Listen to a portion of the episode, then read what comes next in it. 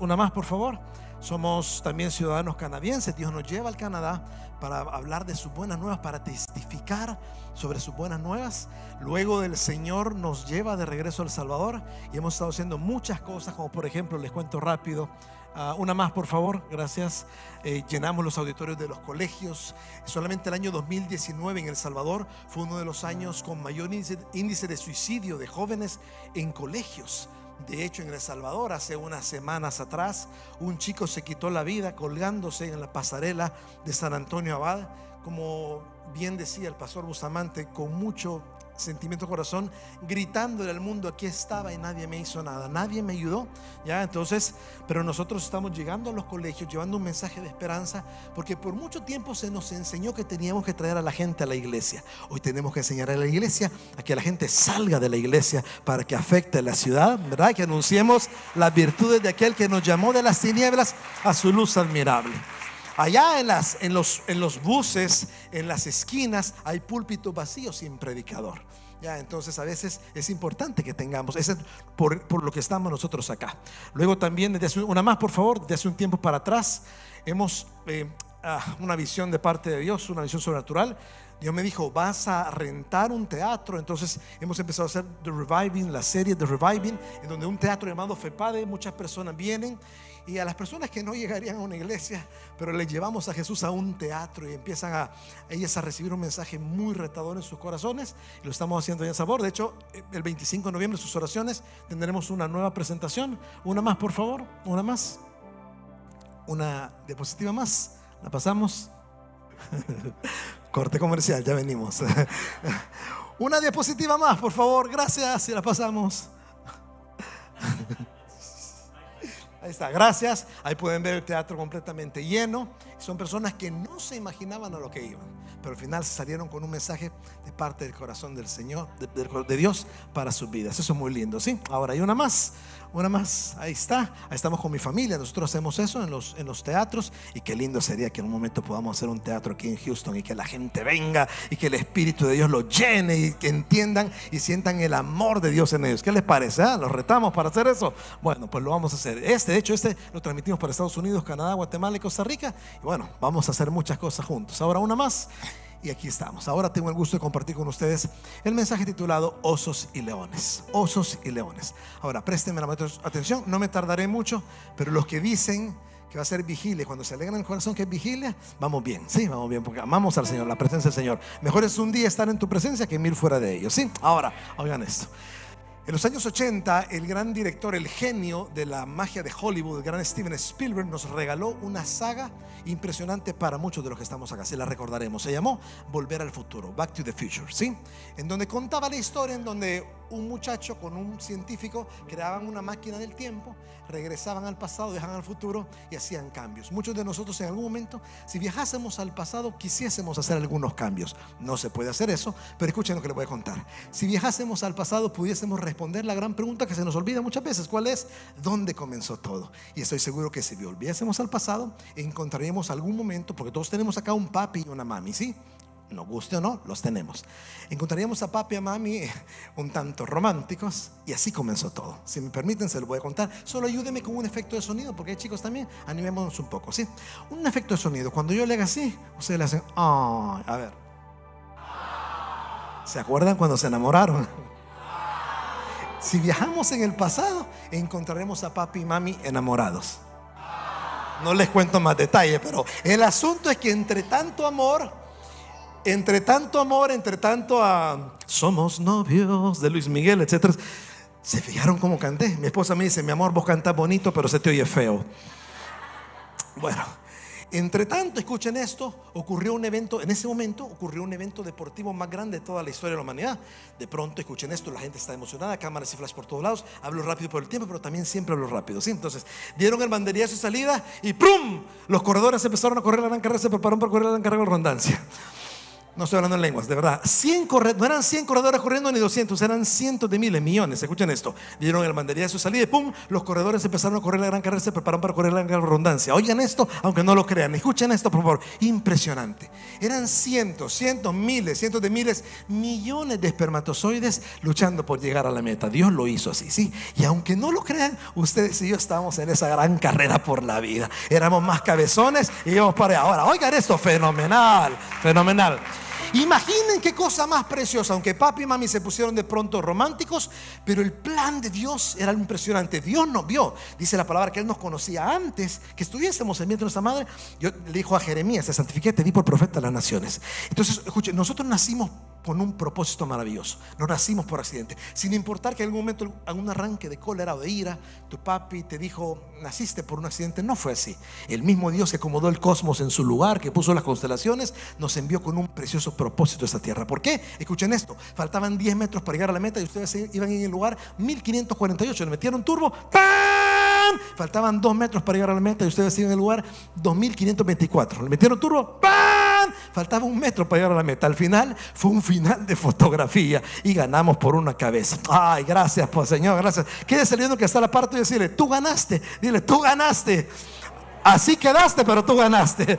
Gracias, Señor. Wow, escuche, no hay otro como yo. Es impresionante. No hay otro. Dios nos mandó a este mundo con un propósito. Pero escuchen, luego de la gran carrera por la vida, el que no sabe qué es un espermatozoide le pregunta al otro cuando salgan de aquí. Ahora escuchen esto. Luego de la gran carrera por la vida, llegamos todos a donde a un lugar llamado placenta. Sí, donde la placenta en la pancita de mami es el lugar en donde los bebés van creciendo y tiene las propiedades para darle nutrientes al bebé. Sí, es el lugar donde uno se entera de todo y nadie lo mete a uno en el chame, pero tú se entera de todo, lo está escuchando, se alimenta de gratis, puede comer Burger King, puede comer McDonald's y todo eso de, gratis, sí, pero es el mejor, es el lugar. Ahora, escuchen esto, la placenta es un lugar placentero, sí, pero de pronto allá por los 8, 9 meses, 30 y tantas semanas, si mal no me recuerdo, la placenta deja de ser un lugar tan placentero y empieza a perder sus propiedades. ¿Saben por qué las empieza a perder?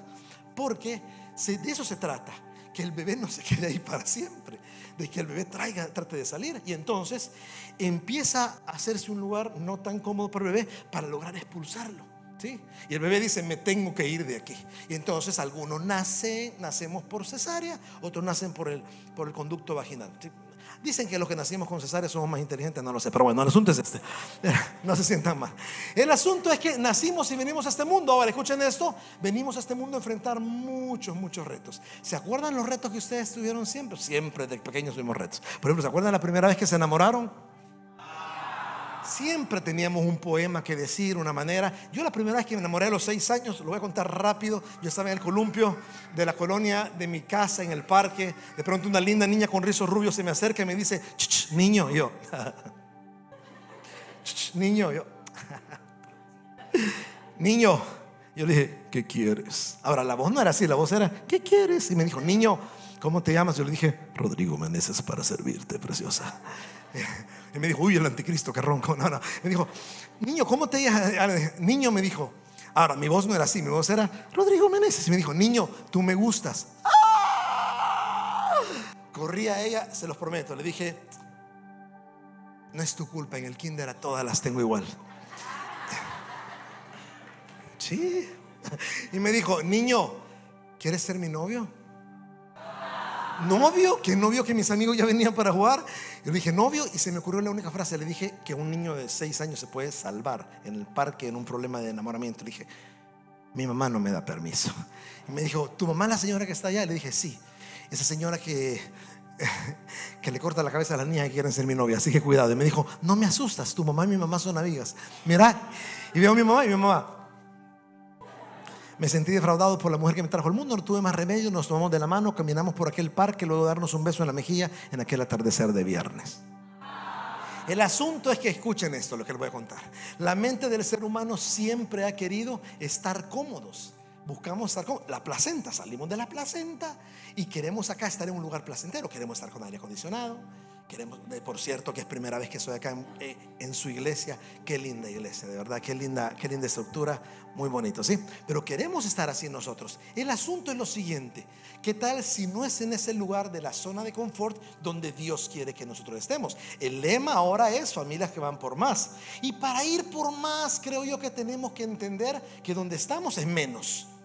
No que seamos mal agradecidos no que no nos guste, pero no que seamos, nos conformemos. Pero digo, tenemos que ir por más. El que quiere ir por más tiene que comportarse. Como yo siempre digo en los colegios, los chicos digo, si quieres que te traten como grande, compórtate como grande. Entonces, tenemos que ir por más démonos cuenta que esto no es el todo de lo que Dios tiene. ¿Cuántos dicen, Dios tiene grandes cosas para mi vida? Levante la mano y diga, Dios tiene grandes cosas para mi vida porque nací con un propósito, grande propósito, ¿sí?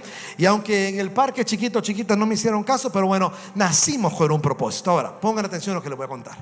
El asunto es que el status quo se define como aquel momento la zona de confort donde nadie quiere salir de ahí. Y nuestra mente, el ser humano siempre hará, dicen los psicólogos, hará lo que sea por estar en la zona de confort. Siempre. Ahora, el punto es lograr salir de ahí. Es una zona engañosa, porque una vez cuando llegamos, ¿qué hacemos estando ahí? Tenemos que salirnos de ahí.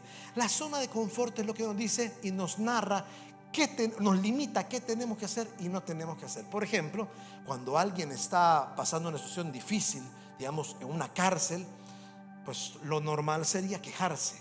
Sin embargo, vemos a un, a un, Pablo y a un Silas que durante la cárcel empiezan a cantar, empiezan a adorar.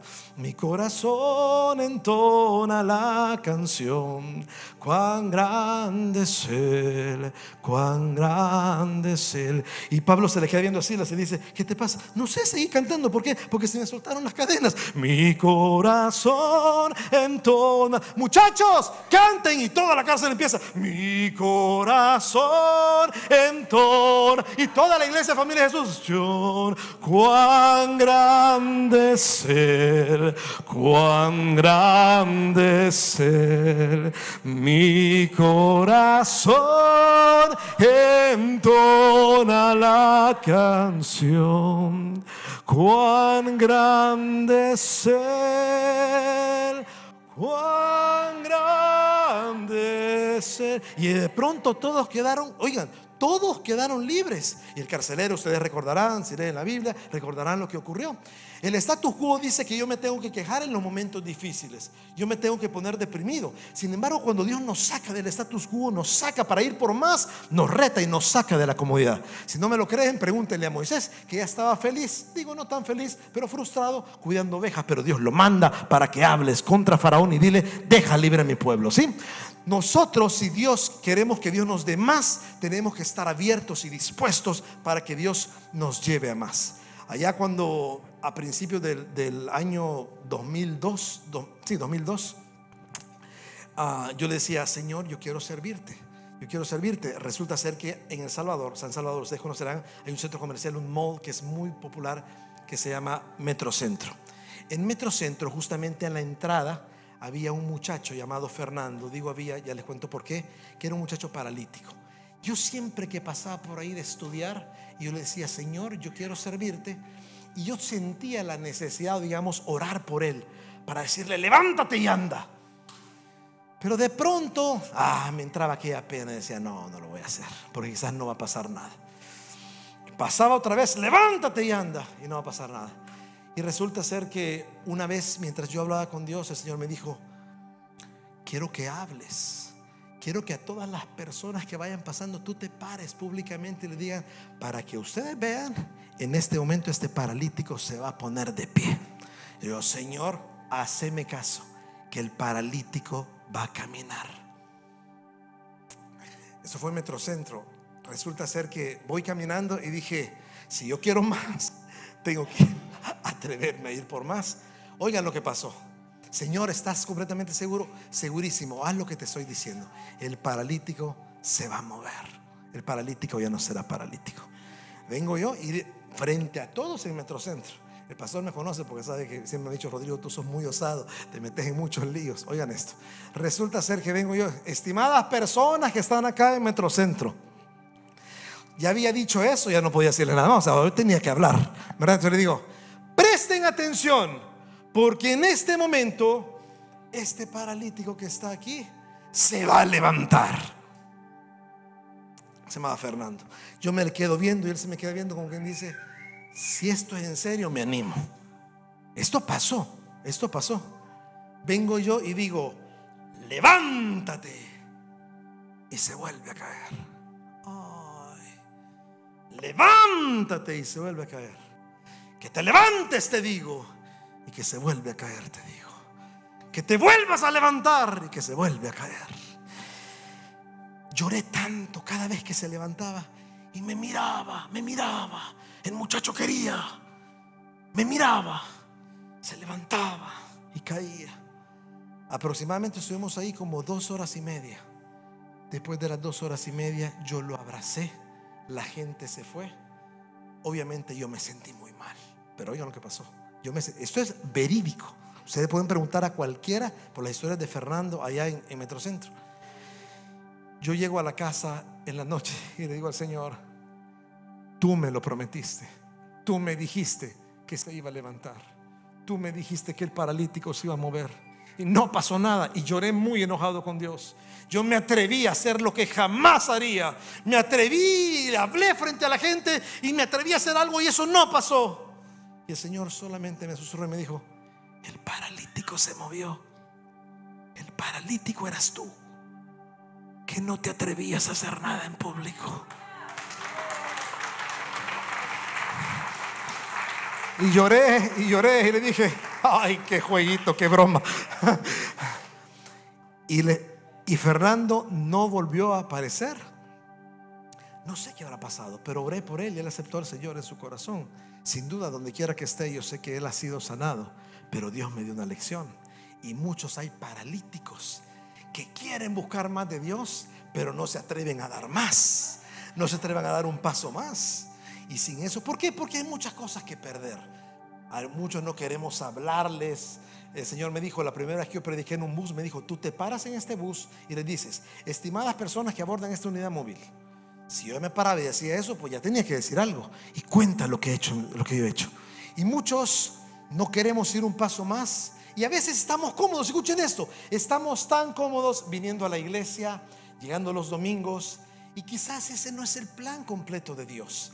Dios no soñó que seamos ovejitas reunidas. De hecho, en el Nuevo Testamento el apóstol Pablo nunca le llama a la iglesia ovejas, le dice ministros, santos, el cuerpo de Cristo, la iglesia de Dios. Eso somos nosotros, ¿sí? Entonces eh, es impresionante cómo tenemos que aprender nosotros que si yo quiero más de Dios, yo también tengo que dar algo más. Por eso dice la Biblia en Primera de Samuel, capítulo, si lo buscan conmigo, Primera de Samuel capítulo 17, de toda esta historia, esta parte es una de las partes que más impacta mi vida. Primera de Samuel capítulo 17, versículo 26. Estamos leyendo la historia de David y Goliat. Dice en 1 Samuel 17, 26, me dan un amén cuando lo tengan. El 26, 1 Samuel 17, 26, dice, después de que David se dio cuenta que Goliat les había estado gritando 40 días, viene David y dice, entonces habló David a los que estaban junto a él diciendo, ¿qué harán al hombre que venciera este filisteo? y quitar el oprobio de Israel. Porque ¿quién es este filisteo incircunciso para que provoque a los escuadrones del Dios viviente? Ahora, les voy a contar la historia, la voy a narrar para que entremos en el contexto. Aquí hay un monte donde están los grandes ejércitos de los filisteos. Y aquí está el ejército de Israel. En medio está el valle llamado el valle de Ela.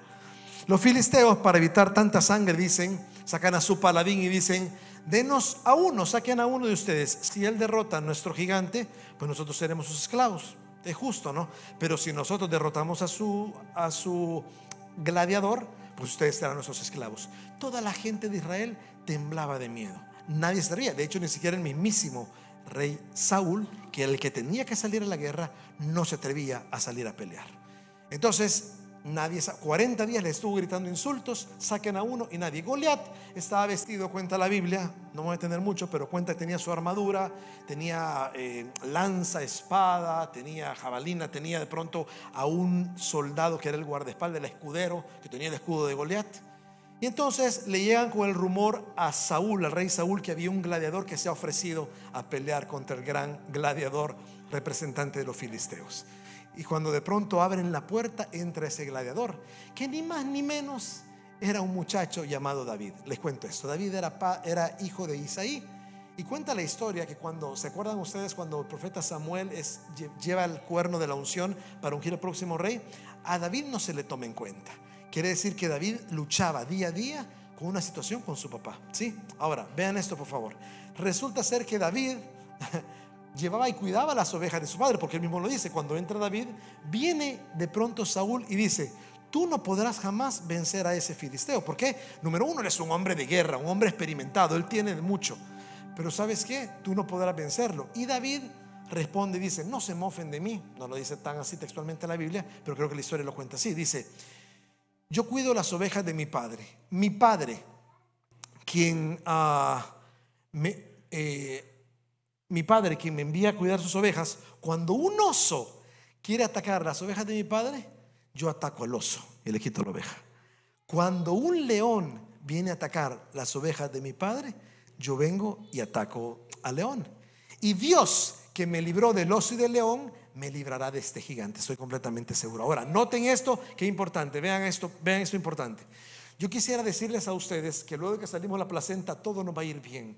Pero en la vida tendremos muchas aflicciones. De hecho, el Señor nos dijo eso. Enfrentaremos muchas situaciones difíciles. Pero presten atención, no pierdan detalle. David había luchado contra osos y leones, pero antes de luchar contra osos y leones, David también tenía una lucha contra su padre. Podemos leerlo ahí entre, entre líneas, porque el padre no lo tomaba en cuenta él. Y es un rechazo que le marcaba la vida a David. Luego David marchaba otra situación difícil contra osos y leones. Quizás el papá nunca le preguntaba a David cuando David regresaba, ¿cómo te fue, hijo? Pero David venía todo quizás por las garras de los leones. David luchaba contra osos y leones. Era un valiente. Y quizás nadie le aplaudía a David cuando David peleaba contra osos y leones. Pero Dios sí lo miraba a David. Dios sí miraba las luchas que David tenía. Dios sí miraba que David se esforzaba por llevar 100 ovejas, llevaba él, 100 ovejas regresaba a su padre. Y nadie quizás lo felicitaba, pero Dios sí le aplaudía. Y cuando dice, Dios me librará, que me libró del oso y león, me librará el gigante, vino Saúl y le dijo, bueno, ve, ahora, la batalla fue así. Cuenta la Biblia, narra en el capítulo 17, en 1 Samuel, cuenta lo siguiente. Resulta ser que Goliat cuando mira que David viene contra él, lo, primero que lo quiso ver es ganar, bajarle la, moral. Le dijo, ¿acaso soy yo un perro para que vengas con palos a pelear contra mí? Le está diciendo, yo soy un hombre de guerra, muchachito. Si te vas a meter en este lío, métete bien. Pero David era un muchacho que había enfrentado rechazo de su padre y también había enfrentado osos y leones. ¿Sí? Ahora, presten atención, no pierdan detalle. Cuando de pronto viene Goliat y le dice, soy un perro, David le sale respondón. Y David le dice, hoy te voy, a, te voy a matar, te voy a dar de comer tu cuerpo a las aves del cielo y te voy a cortar la cabeza. Presten atención. Cuando Goliat mira eso, se enoja y avanza. Pero pregunto, de los dos, ¿quién parece que le tiene miedo a quién? David solamente lleva, Saúl le quiso dar una armadura, David solamente lleva ni más ni menos que una, una onda, no, una onda y cinco piedras. ¿Por qué lleva cinco piedras? Porque David estaba determinado. Dijo, si no me lo bajo con la primera, le cae la segunda, la tercera, la cuarta o la quinta. Pero que decae, le cae. De que mm, lo venzo, lo venzo. Es esa actitud, determinación. Ir por más. Viene entonces Goliat. Y Goliat estaba con un escudero. Goliat está con guardaespaldas, va. Y David parece que no le tiene miedo. Escuchen esto. David pregunta: ¿Y quién es este filisteo para que provoque los escuadrones del viviente? Oigan, todos sabían quién era ese filisteo. ¿Por qué? Porque había estado por 40 días. Todos lo sabían. Menos quien, David, que no había estado ahí. Oigan esto. David pasaba adorando al Señor. David pasaba cumpliendo su misión y adorando al Señor. Quien pasa adorando al Señor no sabe quién es Goliat. Pero el que se aleja de Dios sabe quién es Goliat.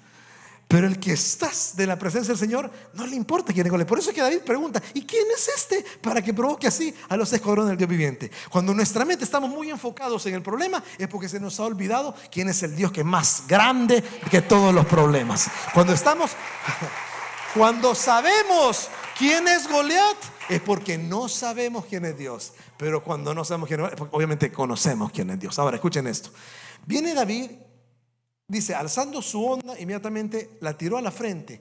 Inmediatamente le cae en la frente y el gran gigante es devastado, cae completamente por ahí. Viene David, le había prometido que le iba a cortar la cabeza. Agarra la, agarra la, espada del mismo gigante y le corta la cabeza. Y en ese preciso momento, escuchen esto, los ah, filisteos huyeron desfavoridamente e Israel tomó una victoria. Si ustedes se fijan, David había estado peleando con osos y leones y fuera muy fácil decir que la vida no le depararía más problemas a David, pero los osos y leones sirvieron para que fuese estar más fuerte ante Goliat. Goliat sirvió porque tiempo después Saúl le tiraba lanzas. Saúl le sirvió para que después su propio hijo Mefiboset tuviera problemas con él. Y de David aprendemos que no se trata de estar solamente, venimos a la presencia del Señor para estar guardados y encerrados seguros. Él es mi escudo, pero a Dios le encanta meternos en situaciones para avanzar, para que llevemos su gloria aquí en la tierra. Siempre he dicho yo, una de las frases que siempre menciono es, muchos, hermano, ¿cómo estás? Estoy de victoria en victoria. Se nos olvidó que para estar de victoria en victoria tenemos que sufrir de batalla en batalla. Pero de eso se trata, que al final tendremos nosotros nuestro premio. Pero si queremos más de Dios, escuchen eso, si queremos más de Dios, tenemos que nosotros dar más entender que lo que tenemos es simplemente menos de lo que Dios pudiese darnos. ¿Cuántos están agradecidos con el Señor por lo que Él nos ha dado? Amén, precioso. Pero ¿cuántos creemos que hay más de parte de Dios para nuestras vidas? Eso es lo que Dios quiere. Un hambre nueva en nuestros corazones para avanzar. Que es un hambre nueva buscarlo más. Más de su presencia. Nosotros le decimos al Señor, Señor, dame más. Y Dios dice, no te puedo dar más. Ya te di a mi hijo. Ya te di a mi espíritu. Te he dado todo todo. Yo quiero más de ti. Por eso, por eso eh, Juan el Bautista dijo, es necesario que Él crezca, pero yo tengo que menguar para que Él crezca. Ahora, yo creo que Dios tiene grandes cosas para nosotros, para Houston, para esta iglesia, siempre y cuando le creamos a Dios y vayamos por más. ¿Sí? Quiero pedirle a alguien del teclado si puede subir acá en el piano, si me puede ayudar con unas notas, unas dulces notas del teclado para contar la siguiente historia en el teclado, por favor. Gracias. Y quiero contarles lo siguiente para que entendamos y aterricemos y tengamos un buen tiempo, por ser por el tiempo, a la presencia del Señor. Nosotros como familia regresamos al Salvador. Era una locura decirle a mi esposa, tenemos que ir al Salvador. Dios dice, y tenemos que ser obedientes. Y fuimos al Salvador. Y una de las cosas que yo siempre recuerdo cuando voy al Salvador, o cuando estoy en mi país, me trae tantos buenos recuerdos o tantos recuerdos cuando paso en la escuela que yo estudié cuando era un niño. Voy a aterrizar con esto. Me trae muchos recuerdos. Creo que ustedes también extraerán recuerdos si tienen fotografías. Me trae muchos recuerdos. ¿Por qué? Porque en mi escuela, a mis ocho años de edad, yo tenía un buen amigo, un mejor amigo. Todos alguna vez hemos tenido un mejor amigo que nos alegra la vida. Pues bien, a mis ocho años yo tenía un mejor amigo que me, que me alegraba la vida. Era un chico súper intrépido, alegre, siempre estaba alegre. Era capaz de tirarse desde el segundo piso en la escuela y cuando caía decía, no me dolió. La nuca le quedaba atrás de la rodilla, pero decía, no me dolió. Era un Avenger, era un Iron Man. Siempre alegre, siempre muy alegre. Resulta ser que un martes del mes de marzo, ya por los años 80, mis ocho años, nos tocó exponer en clases sociales. Yo me acuerdo, era, se llamaba los volcanes del Salvador. Y le tocó a él pasar para exponer. Y cuando le toca pasar para exponer, está frente a todos para exponer. Y resulta ser que frente a todos se puso muy nervioso.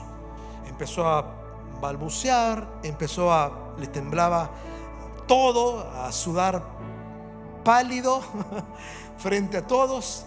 Y ocurrió algo que jamás nadie se pensó que se iba a ocurrir. Frente a todos, dejó el cartel que tenía, no pudo hablar lo tiró por ahí y simplemente frente a todos se orinó en los pantalones. Nosotros no sabíamos qué hacer, sentimos pena ajena. ¿Alguna vez han sentido pena ajena ustedes? Es cuando vemos en la televisión a los reporteros de Univisión que dicen, vamos a un corte comercial, ya venimos. Y no ponen el comercial. Pena ajena, ¿verdad? Entonces, no supimos qué decir a la semana siguiente en clase de ciencias. Recuerdo era la exposición animales vertebrados e invertebrados. Él pasó, le tocó de pronto exponer y de una manera curiosa ocurrió exactamente lo mismo. Frente a todos empezó a temblar, se puso pálido, empezó a sudar mucho y frente a todos, ¡brum! se le los pantalones. En ese momento todos nos sentimos mal, sentimos lástima por él. Y a la semana siguiente, en idioma nacional, lenguaje, gramática, volvió a pasar lo mismo. Era mi mejor amigo, me lo encuentro yo que estaba de pronto por ahí sentado en el, recreo, una tarde, una mañana gris, y dije, man, ¿qué te pasa? Ya tienes ocho años, ¿qué te pasa? Y lo que él me explicó me cambió, me afectó mucho. Me dijo, ustedes se burlan de mí, me ponen apodos porque piensan que yo me orino en los pantalones, porque yo no sé dónde está el baño en esta escuela, pero quiero contarles que yo estudio en esta escuela antes que ustedes estudiaran. Yo estudié en esta escuela antes, o sea, yo sé que el baño está 7, 8 metros, metros doblando, cruzando a la derecha del salón de clase. Ahí está el baño. Yo sé dónde está el baño. No me orino por eso. Entonces, ¿por qué te orinas? Y me dijo, porque a mis 8 años no aguanto lo que yo estoy viviendo. Y me dijo lo siguiente, a mis 8 años mi papá se divorciaron, me dijo, antes que yo naciera. Mi papá es un borracho empedernido que de vez en cuando quiere llegar a manosear a mi mamá. Mi mamá se da a respetar y él la golpea fuertemente. Yo pensé que era broma, que estábamos simplemente bromeando. Pero de pronto me dijo, yo me metí una vez y me golpeó fuertemente a mí. Vi que la cosa era difícil. Mi mamá le puso una, una demanda a la policía y él no se puede acercar a 5 metros, no se puede acercar a la casa. Tiene una demanda de la policía. Cuando yo escuché eso me sentí mal y me dijo, pero eso no es todo, me dijo. A mi mamá le llaman la loca del pasaje. porque Mi mamá a causa de toda esa presión empezó a tomar pastillas. Y los psiquiatras la han diagnosticado con un trastorno esquizoafectivo. Mi mamá es esquizofrénica, le dicen la loca del pasaje. Cuando a las 12 de la del mediodía tocan el timbre para salir de la escuela, ustedes agarran su mochila, me dijo, y van a esperar a papi y mami para comer con ellos después del trabajo. Yo no. Yo salgo corriendo, me dijo, agarro la mochila y voy a todo San Salvador a buscar dónde está la loca del pasaje, porque a veces sale corriendo desnuda. A ver dónde está, en qué bus se metió, dónde está, para traerla de regreso a la casa y hacerle la cena. Y soy el papá de mi mamá a los ocho años y nadie de mi familia me quiere ayudar. Y ustedes me dicen que yo me orino porque no sé dónde está el baño, qué poca cosa son, qué mente más baja tienen. No saben lo que yo estoy viviendo. Cuando me contó eso a los ocho años, yo entendí que hay gente que por fuera se ríe, pero por dentro está quebrada. Por dentro se acomodaron y oigan, se acomodaron a estar ahí. Y eso es lo peor, que Dios quiere sacarlos, pero se acomodan a estar ahí. Yo le dije, yo te voy a defender. Un día un maestro le dijo, muchacho, usted debería usar pampers para no orinarse acá. Yo le dije, cuidado, maestro, como le habla a mi amigo. Meneses expulsado por dos semanas por hablarle así a su profesor. Me expulsaron, pero yo lo estaba defendiendo. Yo sabía lo que él, nadie lo sabía, solamente yo lo sabía. Lo mismo le pasó a los 8 años, a los 9 años, a los 10 años, 11 años, 12 años. A los 13 años, solamente a mí me hablaba, era su mejor amigo. Estamos jugando básquetbol en la cancha. Y de pronto me dijo una cosa que a mí me impresionó, pero me agarró así y me dijo, ¿sabes qué? Me dijo, un día, un día no me voy a orinar. Un día voy a poder hablar en público. Cuando me dijo eso, me salió tan, tan honesto y le dije, jamás le dije yo, si en el salón te orinas solamente con 15 estudiantes, no lo vas a poder hacer. Se me acercó, agarró la pelota y con unos ojos nublados, con una voz quebrada, me tiró la, la pelota con toda la fuerza al pecho y me dijo, jamás pensé que vos me ibas a decir eso se dio la vuelta y se fue caminando y jamás me volvió a dirigir la palabra. Perdí a un amigo por haberle quebrado la gana de soñar. Por haberle quebrado la ganas. Se dio la vuelta nunca. Trece años andaba el cabello todo largo, vestido negro, metido en vicio. A los 14 lo estaban buscando la policía. A los 15 años andaba una vida desgraciada completamente. Y termino con esto. Por pura misericordia de Dios, nos graduamos de high school, de bachillerato, nos graduamos. Y miren cómo es la vida y cómo son las social media, las redes sociales, ¿sí? Miren eso. Lo dejé de ver por muchos años y me lo acabo de encontrar. Y ahora que me lo encuentro, resulta que el que se orinaba en los pantalones con tantos problemas que tenía, una niñez devastada por situaciones difíciles, ahora me lo acabo de encontrar. Y resulta que ahora ha dado conferencias en Toronto, ha escrito cinco libros que han roto marca de venta. Hoy da conferencias en distintos colegios, llena los teatros, llena los gimnasios en los colegios, inspira la vida de otros contando el mensaje de que algo le, cambió la vida por completo y me lo acabo de encontrar una tarde, noche de octubre, aquí en Familia de Jesús de Houston, con una jacket blanca o de manta, con un micrófono, contándoles a ustedes mi historia. Y esa es mi historia.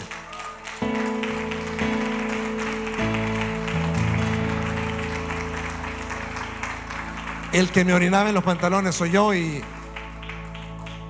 durante la pandemia murió mi mamá.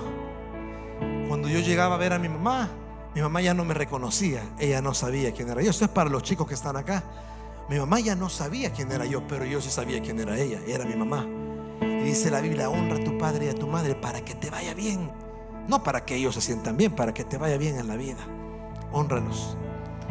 Mi papá también falleció en la pandemia. Y alguien me pregunta, pero ¿cómo es posible que en tu corazón hay tanto para inspirar a otros para salir adelante? Una sola cosa hay. Cuando yo estaba en mi adolescencia, a los 16 años, tocó la puerta, ni más ni menos que el hacedor de maravillas. Y me dijo, yo puedo hacer maravillas con tu vida. Le dije, no te creo. Me dijo, claro que sí. si no, a las pruebas me remito. Me dijo, a un tartamudo lo convertí en libertador. Preguntarle a Moisés. A un pesebre lleno de estiércol de animal lo convertí en la cuna más linda donde nace el Hijo de Dios. Y a un muchacho que apestaba cabras y ovejas lo convertí en, la, en el gran rey David. Soy capaz de hacer posible lo imposible. Y un día Jesucristo me cambió la vida. Y jamás podré parar de decir lo que Él ha hecho en mi vida.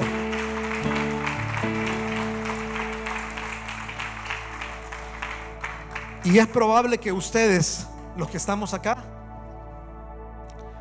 estén luchando con osos y leones que nadie sabe. Es posible que esos osos y leones aparecen por una manera ah, fatal justamente cuando están la, la almohada a la hora de dormir. Es posible que muchos de ustedes estén luchando con osos y leones. Solo una cosa de parte del Señor puedo decirles. Tranquilo, tranquila. Yo estoy contigo, dice el Señor, y yo sé lo que está pasando.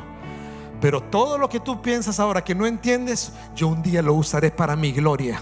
Y un día te pondré para que des consolación a otros también que necesitan consolación. El apóstol Pablo dijo, recibí consolación, por eso doy consolación. Por eso yo no me puedo permitir estar en mi país y no ir a los colegios porque hay muchachos que están sufriendo de algo. Yo sé que están pasando y yo no puedo permitirme no llegar y decirles, todo va a pasar y todo va a estar bien.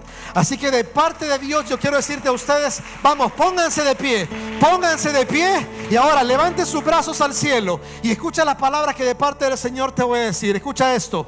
Dios conoce los osos y leones con los que estás luchando en la intimidad, David. Dios sabe que no te aplaude nadie. Dios sabe, David, lo que pasaste de niño, pasaste de niña. Dios sabe quizás de ese abuso. Dios lo conoce. Dios sabe quizás de esas lágrimas en el corazón que no las podemos sacar. ¿Por qué? Porque nos dirán débiles. Dios conoce eso que pasamos de niños. Dios sabe eso que está ahí. Son osos y leones. Nadie nos va a felicitar porque luchamos contra los osos y leones. Pero Dios sí bendecía a David. Y Dios decía, yo sé lo que estás haciendo. Yo conozco tu esfuerzo. Yo conozco lo que estás pasando. Yo no me olvido de lo que estás pasando. Viene una recompensa para ti de parte del Señor. Solo aguanta, resiste. No te entregues. Resiste. Espera en mí. Que hay fuerza de parte de mi espíritu para que salgas adelante. Vamos de victoria en victoria, pero también de batalla en batalla. No te suelto. No te soltaré hasta que haga contigo lo que te prometí que voy a hacer. Naciste con un propósito. No importa si tus padres te dijeron te hubiese abortado, fuiste un accidente. No, no, no, no, no, no fuiste un accidente. Yo que hice el cielo y la tierra y el mar, te hice con un propósito y te mandé a la tierra. Y todo lo que está pasando ahora servirá por una sola razón, para que levantes también a otros. Pero si quieres más de mí, también dame más de ti, dice el Señor. Así que aguanta, resiste, no te entregue. Vamos, cierre sus ojos y empieza a adorar al Señor. Y lo que nunca antes el status quo nos dice que cuando tenemos problemas nos deprimamos, pero no. Nunca antes habíamos hecho eso, Señor. Gracias por las pruebas que estoy pasando. Gracias por los osos y leones que estoy pasando, que he pasado. ¿Por qué? Porque tú me harás fuerte para que levante a otros paralíticos. Para que un día diga, lo que tengo te doy. Levántate y anda. Vamos, vamos. Que la salvación corra por Houston. Que muchas calles reciban el que una sola cosa. Escuchen, escuchen. Pare, pare, pare, pare, pare, pare. Oigan, ¿saben qué? Muchos no saben, no quieren hablar de Dios. ¿Saben por qué no quieren hablar? Porque dicen, yo no soy pastor, no soy graduado en teología, no soy licenciado en teología. ¿Qué pasa? ¿Qué pasa? Muchos no quieren hablar. Me da pena evangelizar. ¿De verdad? No sé qué decir, no sé qué decir. El ciego dijo, una cosa yo sé, que antes era ciego y ahora puedo ver. Cuenten allá afuera las maravillas que Dios ha hecho en sus vidas. ¿Dónde están los que eran paralíticos y que ahora caminan? Los que eran drogadictos y que ya no son. Los que estaban perdidos y que ahora fueron encontrados por el rey. Vamos, un aplauso grande. Gracias Señor, gracias.